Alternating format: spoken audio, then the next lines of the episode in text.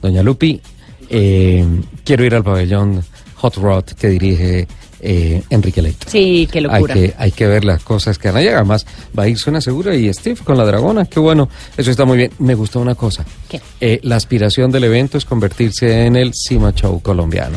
Maravilloso. Bravo, bravo. Sí, tienen, tienen una tarea interesante entre manos. ¿Tiene las manos libres, Lupi?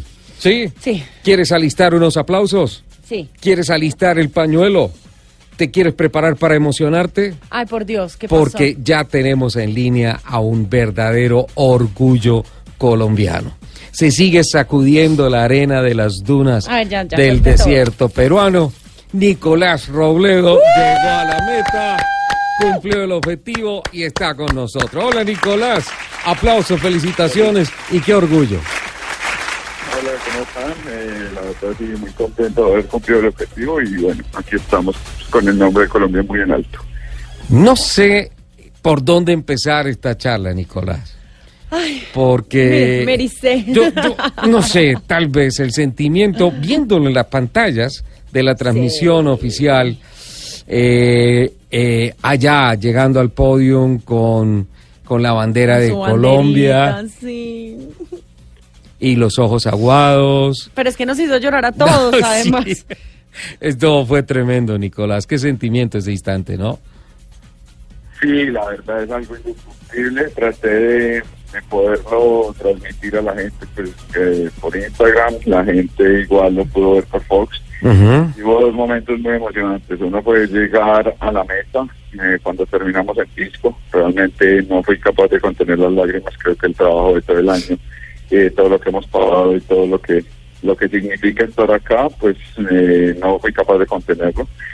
Y bueno, ya cuando pasamos por la rampa, pues ya ese grito de victoria y ese grito de haberlo logrado, la verdad me salió del alma y del corazón. Y, y bueno, y, y- y prometimos estar con la bandera de Colombia y creo que lo logramos. Pero todos nos emocionamos contigo, todos. Y bueno, no, esa es la idea y pues la verdad se siente, se siente el abrazo de todo el mundo, la fuerza de todo el mundo, mucha gente envió mensajes, mucha gente estuvo pendiente y bueno, estuvimos con los Mauricios dando fuerza y, tratando de, de terminar de la mejor manera. Todos los días vi una cantidad de fotos muy grande, una gran cantidad de fotos tuyas, unas espectaculares, otras no tanto, todas emotivas, pero creo que la foto de, de este viaje fue la que publicaste a Antier con la medalla del Dakar en la mano diciendo esto es para ustedes. Sí, la verdad, lo que te digo, Ricardo, ese, ese sentimiento es único y, y sí, esto es para Colombia, esto es para que la gente se dé cuenta que los sueños son posibles y que vamos a seguir soñando y que la idea es seguir haciendo cosas para que la gente se pegue de los sueños y lo logremos entre todos. Nico, ¿podríamos definir esta edición del Dakar como eh, relativamente corto pero muy duro?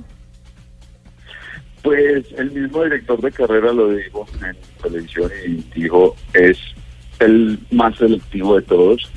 Solo terminamos el 53%. La gente pensó que porque iba a ser corto en kilómetros iba a ser fácil y la verdad muchos motores no aguantaron. Hubo muchos abandonos y creo que ese 53 se aumenta porque los side by side y los carros se pudieron reenganchar con color naranja.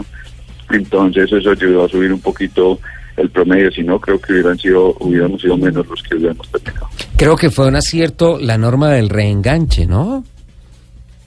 Sí, porque si no, yo creo que por ahí el 45% apenas se hubieran podido Sí. terminar realmente.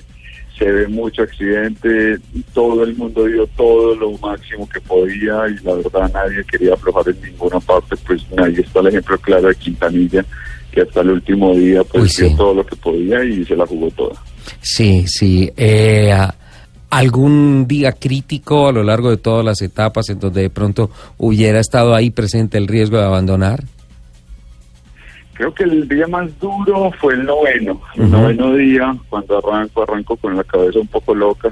Esa salida en, en línea de la playa me hace perder como toda la concentración y la verdad en el kilómetro 120 me tocó parar y decir, bueno, ¿cuál es el objetivo? ¿Si vamos a terminar o vamos a tirar todo aquí en este momento? Porque pues tuve dos, dos sustos grandes. Entonces creo que ahí fue el momento en que dije, bueno, parar, pensar, analizar y ahí fue creo que el momento decisivo para poder terminar este acto. Ese fue, ese fue un tema mental, ese fue un tema deportivo, pero y en la parte técnica de pronto hubo algún momento en donde eh, pudiese venir el fantasma de, de la falla o algo así para decir hasta aquí vamos. Hubo dos, realmente. Creo que fue cuarta etapa, si no estoy mal, que había una puerta cerrada, creo que fue la cuarta etapa. Había puerta cerrada, o sea que teníamos que pasar por un punto antes de cierta hora. Eh, pasé el punto de los 20 kilómetros en una llanta tuve que solucionar, me demoré cuatro horas solucionando, pero bueno, lo logré, terminé la etapa, ese fue uno. Y en la última, antes de salir a la etapa, en la noche antes de salir a la décima etapa ya fue terminar, eh, Lola no había fallado, Lola se llamaba en cuatrimoto. Sí. Y hicimos todas las pruebas necesarias y antes de, ya irnos a acostar, Lola falló, eh, se, se bloqueó totalmente en la parte eléctrica y tocó bajar todo y los mecánicos tuvieron que trabajar toda la noche para poder salir el último día. Pero bueno, gracias a Dios tengo un buen equipo de trabajo y, las fallas fueron mínimas y creo que la de la cuarta etapa son un error mío de, tratar de arriesgar en donde no se debía y bueno, lo terminamos, que es lo importante. Lola va para Argentina y tú vienes mañana para Colombia, creo que es así. Sí, señor, correcto. Nosotros nos volvemos mañana para Colombia.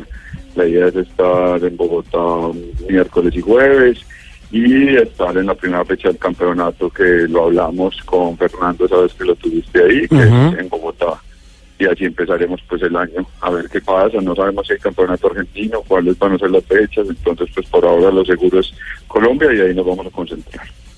Sí, interesante ver cómo va a ser el calendario a lo largo de este año y pues obviamente esperar a que las negociaciones con los gobiernos de, de Argentina, de Chile, de Paraguay vengan bien para que para que se salga de la cabeza de los directivos de ASO eh, la idea de regresar con el rally a África, porque eso complicaría en costos mucho más las cosas, ¿no? Sí, creo que que como lo decían, pues esperemos que por lo menos un año más esté aquí. Hay noticias en Paraguay, hay noticias en muchas partes, pero son solo rumores, hay que esperar a que, a que negocien y que de verdad pues nos digan y nos, porque eso nos va a dar pie a muchas más carreras, porque irían a hacer Dakar Series de acuerdo donde sea pues como, como el Dakar, entonces eso ayuda para poder entrenar. No puedo terminar esta, esta nota sin sin dos agradecimientos. Por un lado, a Natalia Vergara, que todos los días, en cada momento, a través del eh, grupal de WhatsApp que creó como servicio informativo de todo lo que pasaba contigo, nos mantuvo al tanto de todas las noticias, videos, conceptos, fotografías, tiempos, clasificaciones, todo. Muchísimas gracias a Natalia. Y, y, eh, y es el momento, Nicolás, de que hablemos de las marcas que creyeron en tu proyecto y que se montaron en tu moto, que acompañaron y decoraron a Lola en esta exitosa travesía? Pues la verdad, sí, primero agradecerle a Natalia por su trabajo, fue excelente. Eh, Comunicaciones siempre ha estado ahí. Eh, tenemos a ADT Motowear, que pues no nos nunca nos ha abandonado. Tenemos a la Feria de las Dos Ruedas, que es ahora en mayo en Medellín.